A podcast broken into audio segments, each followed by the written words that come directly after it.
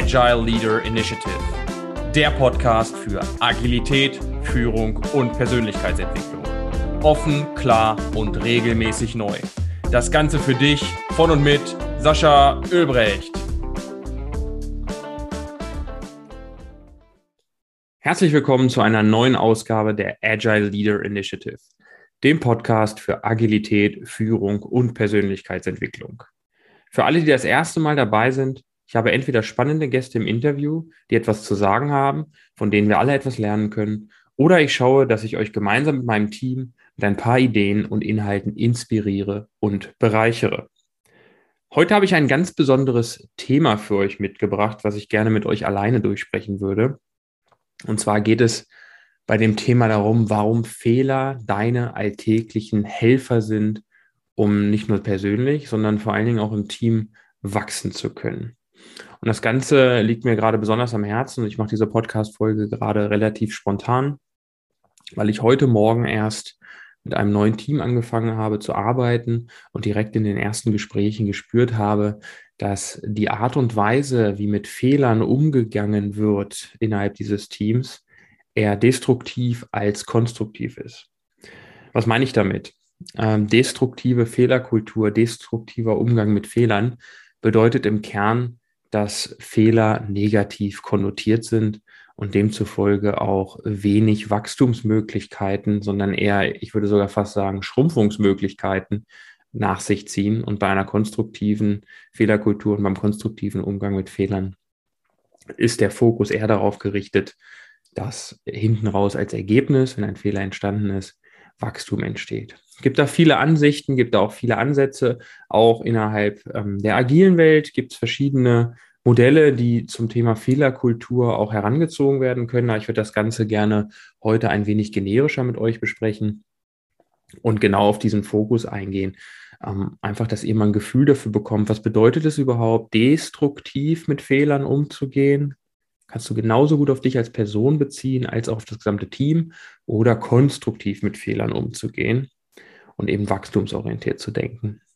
Ähm, gerade in unserem Zertifizierungsprogramm Certified Remote Agile Leader haben wir ja auch ein Modul, was sich sehr intensiv mit dem ganzen Thema Lernen beschäftigt und dort hat auch das Thema Fehlerkultur und natürlich auch der Umgang mit Fehlern bei dir persönlich und im Team einen riesen Anteil. Und ähm, lass uns doch direkt einsteigen, damit ihr ganz genau wisst, welchen Eindruck ich heute Morgen gewinnen konnte und warum das heute mir besonders am Herzen liegt. Als wir heute Morgen das Gespräch begannen, es war ein relativ lockeres Gespräch, ein gemütliches, ich würde mal sagen, Get-Together virtuell, ähm, sodass wir uns einfach alle mal beschnuppert haben und geschaut haben, ähm, wer begegnet uns da aktuell, mit wem haben wir es jetzt zu tun, welche Charaktere, welche Persönlichkeiten, vielleicht auch welche Parallelen haben wir zu anderen. Und äh, zwei von den Kollegen sind tatsächlich schon länger in diesem Umfeld tätig, in dem wir jetzt das Projekt beginnen werden und haben tatsächlich angefangen, ähm, darüber zu sprechen, was passiert ist, darüber zu sprechen, welche Erfahrungen sie gemacht haben. Und allein als sie davon erzählten, war der Fokus bereits zum einen sehr negativ gesteuert, sehr negativ gelenkt. Das heißt, der Fokus war sehr stark auf alle negativen Erfahrungen gerichtet, wo auch hingegen der zweite, der gerade nicht gesprochen hatte, immer zustimmend nickt und sagt, ja, ja, das war ganz schön schlimm. Ja, das war, das war, das haben wir verbockt oder äh, der und der Kollege hat das verbockt. Und tatsächlich die anderen Kollegen, die neu dabei sind, und ich sage Kollegen, weil es tatsächlich auch nur Männer sind, ähm, dann im Endeffekt nur die Frage stellten, und wer ist schuld gewesen am Ende? Und als ich den Satz gehört habe, war mir sofort klar, okay, verstanden. so wie wir es jetzt hier vorfinden, und ich meine, versteht mich nicht falsch, ist natürlich noch kein Teamkonstrukt, wenn sich fremde Menschen, zumindest größtenteils fremde Menschen, gerade frisch zusammengetan haben. Aber zumindest haben wir ja in dieser Gruppierung darüber gesprochen. Mir war sofort klar, okay, von den meisten hier in der Runde werden Fehler tatsächlich als etwas sehr Negatives, etwas, worüber man einen Vorwurf formulieren kann und ähm, worüber Unsicherheiten vielleicht auch dargestellt werden oder vor allen Dingen, wenn es in Rechtfertigungsmodus geht, abgebildet werden können. Das heißt, ich habe eine sehr destruktive Fehlerkultur in dieser Runde sofort erkannt, allein schon durch die Kernfrage, wer hat es verbockt, wer war schuld, Und äh, wer hat auf die Finger gekriegt? Solche Fragestellungen geben dir sofort das Anzeichen, aha, wir sind hier in einem Umfeld, wo Fehler eher negativ gesehen werden und nicht als Wachstumschance. Und dieser klassische Kreislauf, um da vielleicht ein bisschen tiefer auf die destruktive Fehlerkultur einzugehen, dieser klassische Kreislauf, der da immer wieder entsteht, wenn ich mit Fehlern so umgehe, ist relativ einfach in fünf Schritte zu unterteilen, wenn ich das jetzt mal so verbal wiedergeben kann. Im Prinzip entsteht der Fehler. Und in einer destruktiven Fehlerkultur entsteht bei der Person, die den Fehler erkennt oder selbst gemacht hat, erstmal Frust, Unsicherheit oder Angst, je nachdem, in welchem Schritt du dich gerade schon befindest. Und aus dem Umfeld heraus werden Vorwürfe dir entgegengebracht. Nehmen wir mal an, du hast den Fehler entdeckt. Wenn du den Fehler entdeckt hast, handelst du im zweiten Schritt mit Frust. Ah, Mensch, warum ist das denn wieder passiert? Das hätte doch nicht passieren dürfen. Im dritten Schritt suchst du dir raus, wer hat's verbockt? Wer hat ähm, den Fehler begangen? Und formulierst Vorwürfe in diese Richtung. Aus diesen Vorwürfen werden bei der Person, die den Fehler gemacht hat, ich sag mal, gewisserweise Ängste geschürt, was keine andere Folge hat, außer im fünften Schritt zu noch mehr Unsicherheit zu führen. Und wie wir ja alle bekanntlich wissen, noch mehr Unsicherheit führt natürlich auch zu noch mehr Fehlern. Ihr diesen fünf Schritt, also Fehler wird gemacht, Frust wird ausgestoßen, Vorwurf werden gemacht, Angst wird erzeugt und Unsicherheit wird verstärkt, immer wieder vor Augen führt und daraus merkt, hm, okay, daraus entstehen ja noch mehr Fehler, ist das ja eine ganz klare Abwärtsspirale. Und genauso möchte ich es euch auch im Kopf verbildlichen. Destruktive Fehlerkultur ist eine klare Abwärtsspirale. Immer dieser Blick, wer hat's verbockt? Hm, wer ist jetzt schuld in der Situation? Das hilft ja der Sache per se nicht weiter. Das ist vielleicht ein ganz gutes Gefühl, das mag ich gar nicht abstreiten, zu sagen, oh Gott, Gott sei Dank, ich konnte mich rechtfertigen, ähm, ich habe ein Alibi oder äh, ich hatte ja einen besonderen Grund, warum ich das getan habe und eigentlich ist ja jemand anders schuld, der vielleicht gar nicht im Raum sitzt, das ist das Schlimmste, was hier sehr häufig passiert, oder gar nicht zum, zum aktiven Part ähm, dazugehörte und äh, dann dieses Gefühl zu haben, okay, ich bin ja nicht schuld daran, damit habe ich auch keine Verantwortung dem Thema gegenüber und wie es ja so schön heißt, kriegt vielleicht auch keinen auf den Deckel. Das hilft zwar in der emotionalen Ebene, aber das hilft natürlich überhaupt nicht, wenn es dann darum geht, der Sache wirklich auf den Grund zu gehen, wirklich zu schauen, was war denn der Verursacher und zwar nicht personell, sondern wo kommt das her? Können wir das besser machen? Hm. Ist da irgendein Fehler im Prozess? War es ein Experiment, was schiefgegangen ist? Oder ist es tatsächlich etwas, was wir schon lange so eingeschliffen haben und jetzt ist es ausnahmsweise mal schiefgegangen? gibt es ja verschiedene Einstufungen.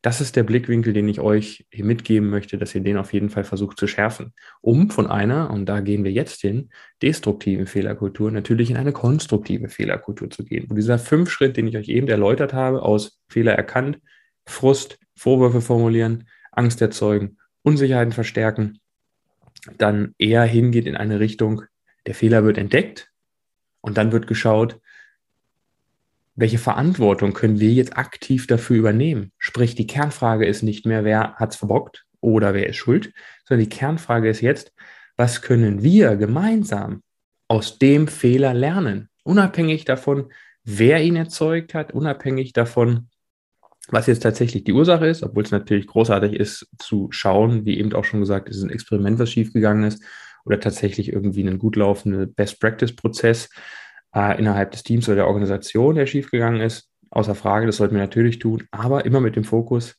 was können wir aus diesem Fehler lernen, um daraus zu wachsen. Und das ist für mich dann eine Art der Verantwortungsübernahme ähm, und auch der Eigenverantwortung zu sagen, egal woher das jetzt rührt, lass uns das Beste daraus machen und lass gucken, wie wir die Erkenntnisse daraus generieren können, die uns in Zukunft besser machen.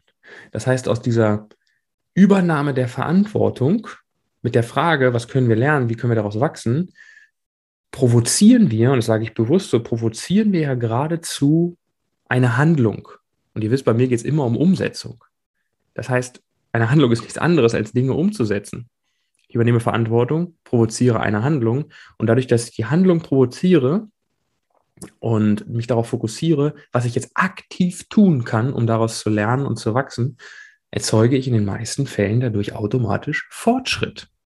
Und wenn ihr euch das jetzt vor Augen führt, Fehler entsteht, Verantwortung wird übernommen mit neuer Kernfrage, Handlungen werden provoziert und Fortschritt wird daraus generiert, ist es eine Aufwärtsspirale. Das heißt, wir haben allein nur durch den Perspektivwechsel und durch das Umdrehen der Kernfrage hier von einer Abwärtsspirale in der destruktiven Fehlerkultur zu einer Aufwärtsspirale in der konstruktiven Fehlerkultur einen erheblichen Boost gezündet, wenn ich das mal so platt sagen darf. Natürlich kann es sein, dass innerhalb dieses Fortschrittes, dieser Aufwärtsspirale, neue Fehler entstehen. Aber mit dieser Grundhaltung, mit dieser, diesem neuen Perspektivwechsel dahinter, mit dieser Perspektive, die ihr einnehmt, habt ihr die Möglichkeit, auch da wieder rauszulernen und den Schwung wieder mitzunehmen und wieder nach oben und vielleicht in den nächsten Fehler irgendwann. Und das ist ein sehr spannendes kulturelles Konstrukt in Teams, mit in Teams, wenn ihr das beobachten dürft und wenn ihr einfach mit diesem Wissen auch mal reingeht in die Teams, in denen ihr arbeitet und schaut, hm, welche Sätze werden hier als erstes benutzt, wenn es darum geht, Fehler zu analysieren, wenn es darum geht, retrospektivisch vielleicht auch zu betrachten, hm, Missstände in der Zusammenarbeit, Missstände in der Umsetzungs, äh, Umsetzung der Sache, Missstände in der Durchführung eines Projektes, was auch immer da bei euch auf dem Alltagstisch liegt. Alleine in den beiden Kernfragen erkennt ihr schon, welche Art der Fehlerkultur entweder der jeweilige Mensch oder das gesamte Team tatsächlich innehat. Und gerade wenn ähm, wir bei uns aus dem Team in der Rolle Agile Coach, manchmal auch Scrum Master ähm, oder Führungskräfte Coach vor Ort sind oder virtuell mit den Menschen sprechen, ist es natürlich für uns sehr, sehr gut, solche Sätze zu hören. Natürlich ist manchmal schade zu sehen, wie viele in der destruktiven Fehlerkultur tatsächlich unterwegs sind. Zumindest viele unserer vergangenen Kunden. Da habe ich das von Anfang an mitgenommen, dass sehr viele Menschen dort bisschen verankert waren aber gibt dir natürlich einen guten Impuls, sofort äh, Handlungen daraus erkennen zu können in deiner Rolle. Und da habe ich ein gutes Zitat tatsächlich vor boah, zwei, drei Wochen mal gelesen, das möchte ich euch nicht vorenthalten, was für mich sehr gut zu dieser konstruktiven Fehlerkultur passt. Ich weiß gar nicht mehr, von wem es genau war. Ich habe es tatsächlich beim Durchscrollen auf meinem LinkedIn-Feed gesehen. Und da sagte einer, es ist nicht die Note, die du spielst, die falsch ist. Es ist die Note, die du danach spielst, die es richtig oder falsch macht. Es ist nicht die Note, die du spielst, die falsch ist. Es ist die Note, die du danach spielst, die es richtig oder falsch macht. Und ich fand das eine sehr schöne Formulierung, um diese Aufwärtsspirale einer konstruktiven Fehlerkultur nochmal griffiger und nochmal einprägsamer für dich formulieren zu können. Und vor dem Hintergrund bin ich sehr interessiert natürlich, was ihr aus der heutigen Podcast-Folge mitnehmen konntet. Ich versuche jetzt immer kurz und knapp euch hier Inhalte mitzugeben, wenn ich alleine und ohne Gäste Themen bearbeite, die mir im Alltag begegnen. Ich denke, gerade aus solchen Situationen heraus könnt ihr auch das meiste mitnehmen. Deswegen bin ich gespannt, was ihr hier insbesondere für euch mitgenommen habt aus der Folge. Schreibt das sehr gerne in die Kommentare. Und ähm, Teilt es natürlich auch sehr gerne mit eurer Community oder mit euren Freunden und Bekannten. Ihr wisst, wir machen das hier ähm, for free für euch, damit ihr daran wachsen könnt, damit unser Mehrwert tatsächlich auch direkt an euch weitergegeben werden kann. kann. Das heißt, liken, teilen, weitersagen. Sehr, sehr gerne auch eine 5-Sterne-Bewertung auf Apple Podcast, wenn ihr das möchtet. Und dann kann ich an dieser Stelle nur sagen, vielen herzlichen Dank, dass du, insbesondere du, heute dabei warst, deine Zeit meinen Worten geschenkt hast und, denke ich und hoffe ich, den ein oder anderen Impuls direkt in die Umsetzung bringen kannst. Vielen herzlichen Dank und bis bald. Dein Sascha. Das war die Agile Leader Initiative. Bis zur nächsten Folge ist es noch ein wenig hin.